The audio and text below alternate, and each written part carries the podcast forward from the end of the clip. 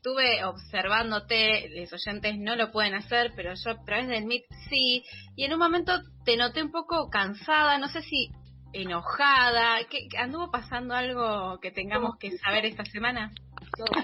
que nos pintaron pajaritos en el aire. Decinos por qué nos pintaron esos pajaritos. Una semana muy intensa, una semana de mucho enojo, de impotencia, un poco de esto lo, habíamos adelantado el viernes pasado.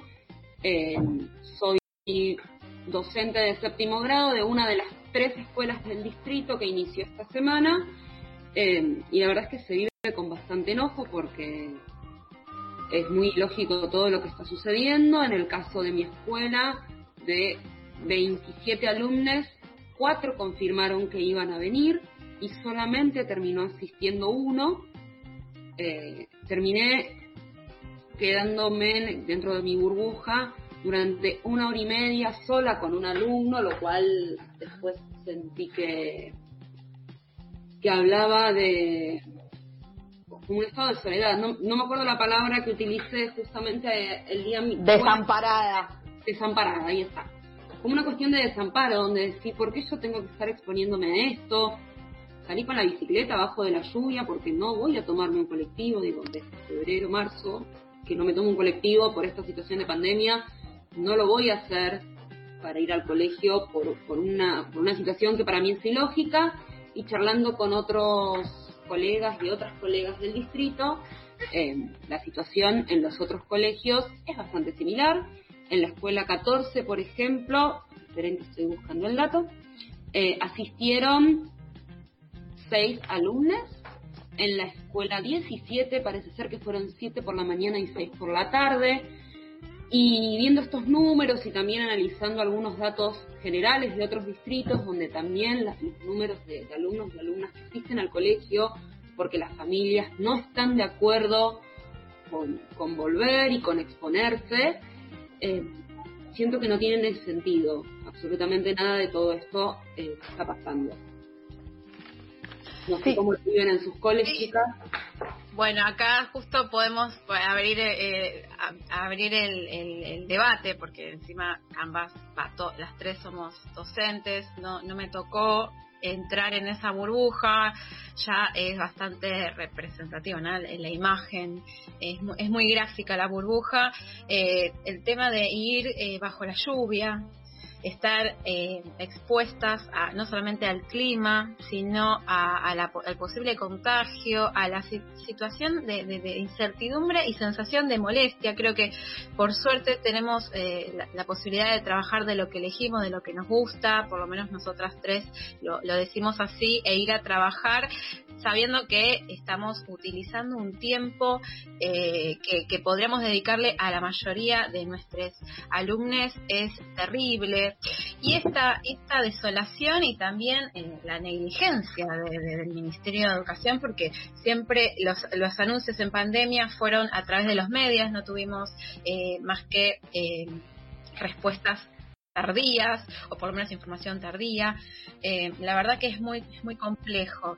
Lo que sí también hay que reconocer que esos seis, esos tres, ese alumne es parte de una matrícula de, de, 20, 28 eh, alumnos por, por grado. O sea, tenemos que analizar que no va, que no es que no van porque no quieren eh, les alumnos, sino porque las familias están convencidas que esta no es la solución de esta supuesta revinculación que no tiene nada de eso. Sí, sobre todo también lo que marcan la, mayoría de las familias es la falta de fundamento, de contenido, eh, no tiene ningún tipo de función pedagógica la propuesta del gobierno de la ciudad. Y por otro lado lo que lleva por debajo es el desconocimiento del trabajo que venimos haciendo maestros y maestras desde el inicio eh, de la pandemia, que estas modificaciones que van poniendo eh, nos desorganizan, desestabilizan todo el trabajo que, estamos haciendo. No sé si ustedes escucharon un audio que circuló hoy de la ministra, donde, entre otras cosas, habla de lo convencida que está de que la vuelta a clases, que no son clases, es necesaria por los daños que está ocasionando esto en muchos chicos y chicas, y bla, bla, bla. Y entre todo lo que dice, menciona que muchos docentes y muchas docentes tenemos miedo y que desde el gobierno de la ciudad de Buenos Aires están trabajando para acompañarnos y que perdamos ese miedo. ¿A ustedes les están acompañando? ¿Les llegó algún mensajito de alguien? Cero, acompañamiento. No, no, para nada, no me llegó ningún WhatsApp alentador. No, y aparte eso. Hubo negociados con algunas ONGs que, que pregonaban la paz mundial y el y la la inhalación y exhalación profunda, esto de respirar, no, me acuerdo bien cómo eran cómo era ese espacio. Tenemos barbijo. Pero, chicas, eh, no teníamos eh, directamente jabón ni papel higiénico en los baños de nuestras escuelas antes de la pandemia. La verdad que el miedo es a la exposición porque el gobierno, no solamente de la reta, sino el de Macri, lo que nos demostró, no solamente con los dichos, sino con los hechos, es que la desinversión y la poca empatía que tiene hacia los sectores vulnerables es... Eh, está a la vista.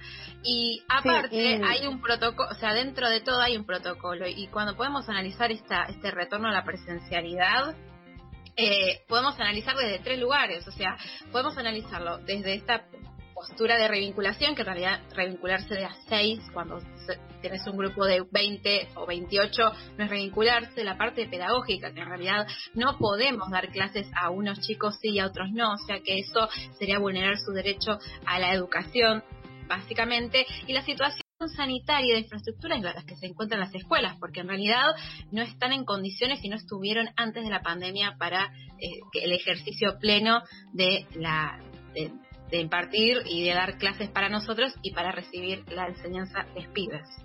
Sí, y como no descansan, eh, no crean que todo esto solo tiene que ver con primaria, sino que ahora están circulando por todos lados eh, el tema del protocolo y del regreso de sala de 5 de nivel inicial, lo que realmente nos cuesta eh, entender un montón. Bueno, More como madre de un niño de cinco años, eh, creo que después de escuchar este audio y hablar un poquito del protocolo que, que se propone, eh, nos damos cuenta que es impracticable. Podemos escuchar a una maestra del Distrito 11 que nos cuenta cómo está la situación en el nivel inicial. Hola, buenas tardes. Mi nombre es Mariela. Soy docente del nivel inicial del, Distrito Escolar 11. Hoy eh, las docentes y los docentes del nivel inicial estamos rechazando el protocolo a la vuelta eh, a clases de manera presencial. Eh, consideramos que es inviable las medidas que se están tomando. se habla de una, una supuesta revinculación cuando nosotros nunca nos hemos desvinculado de nuestros niños, de nuestras niñas, de las familias, de la comunidad educativa. Hemos trabajado, nos hemos reinventado, hemos, nos hemos capacitado, eh, un esfuerzo enorme eh, para cada docente y hoy eh, estamos repudiando esta medida porque continuamos priorizando la salud de nuestros alumnos, de nuestras alumnas, eh, y eh, un protocolo que no garantiza eh, unas buenas condiciones de higiene, una apertura a vincularnos cuando en realidad los niños y las niñas no podrían estar em, contenidos por sus docentes, habría un distanciamiento en el cual los niños y niñas de esta edad necesitan la contención afectiva, la función del nivel no estaría eh, contemplada, eh, el aprendizaje eh, y las actividades en cuanto a lo pedagógico no se estarían llevando a cabo, ya que lo que ellos consideran es ofrecer actividades recreativas dejando por completo de lado lo que es la función del docente del nivel inicial, ¿no? Em, entonces, bueno, estamos eh, tratando de visibilizar nuestro repudio, así como eh, acompañamos al nivel primario y al nivel y al nivel medio por las por las medidas eh, que han tomado para la vuelta de los niños y las niñas de, de los últimos grados. seguimos luchando pensando siempre en lo mejor para cada niño y cada niña de nuestras escuelas. Ahí teníamos a Mariela que nos contaba la situación de inicial. Eh, realmente cuando uno lee, lees el protocolo no lo puedes entender, niños y niñas de 5 años que tienen que mantener dos metros de distancia durante como mínimo eh, una hora y media o si alguna conducción se le ocurre que tienen que ir tres horas. Eh, realmente no, no se entiende, no hay que ser un genio de la educación o una genia de la educación para darte cuenta que este protocolo no es aplicable a ningún nivel, pero menos que menos eh, al nivel inicial. Entonces nos preguntamos desde Paz, de nuestro programa, en quiénes están pensando cuando escriben estas cosas, en quiénes, a quiénes están cuidando y cuál es eh, la razón eh, final, la finalidad de estos regresos a la presencialidad sin ningún sentido. Es tremendo, chicas. Yo aparte pienso, soy, sos maestra de nivel inicial, no le podés ni limpiar los mocos a un nene o una nena. Digo algo básico, se tropezó, se cayó, no podés ir a consolarla o a consolarlo. Sí, eh, yo creo que este... Perdón, se ve que, que gente que le falta colegio, digo, la gente que está en los ministerios es gente que no tiene recorridos de escuela.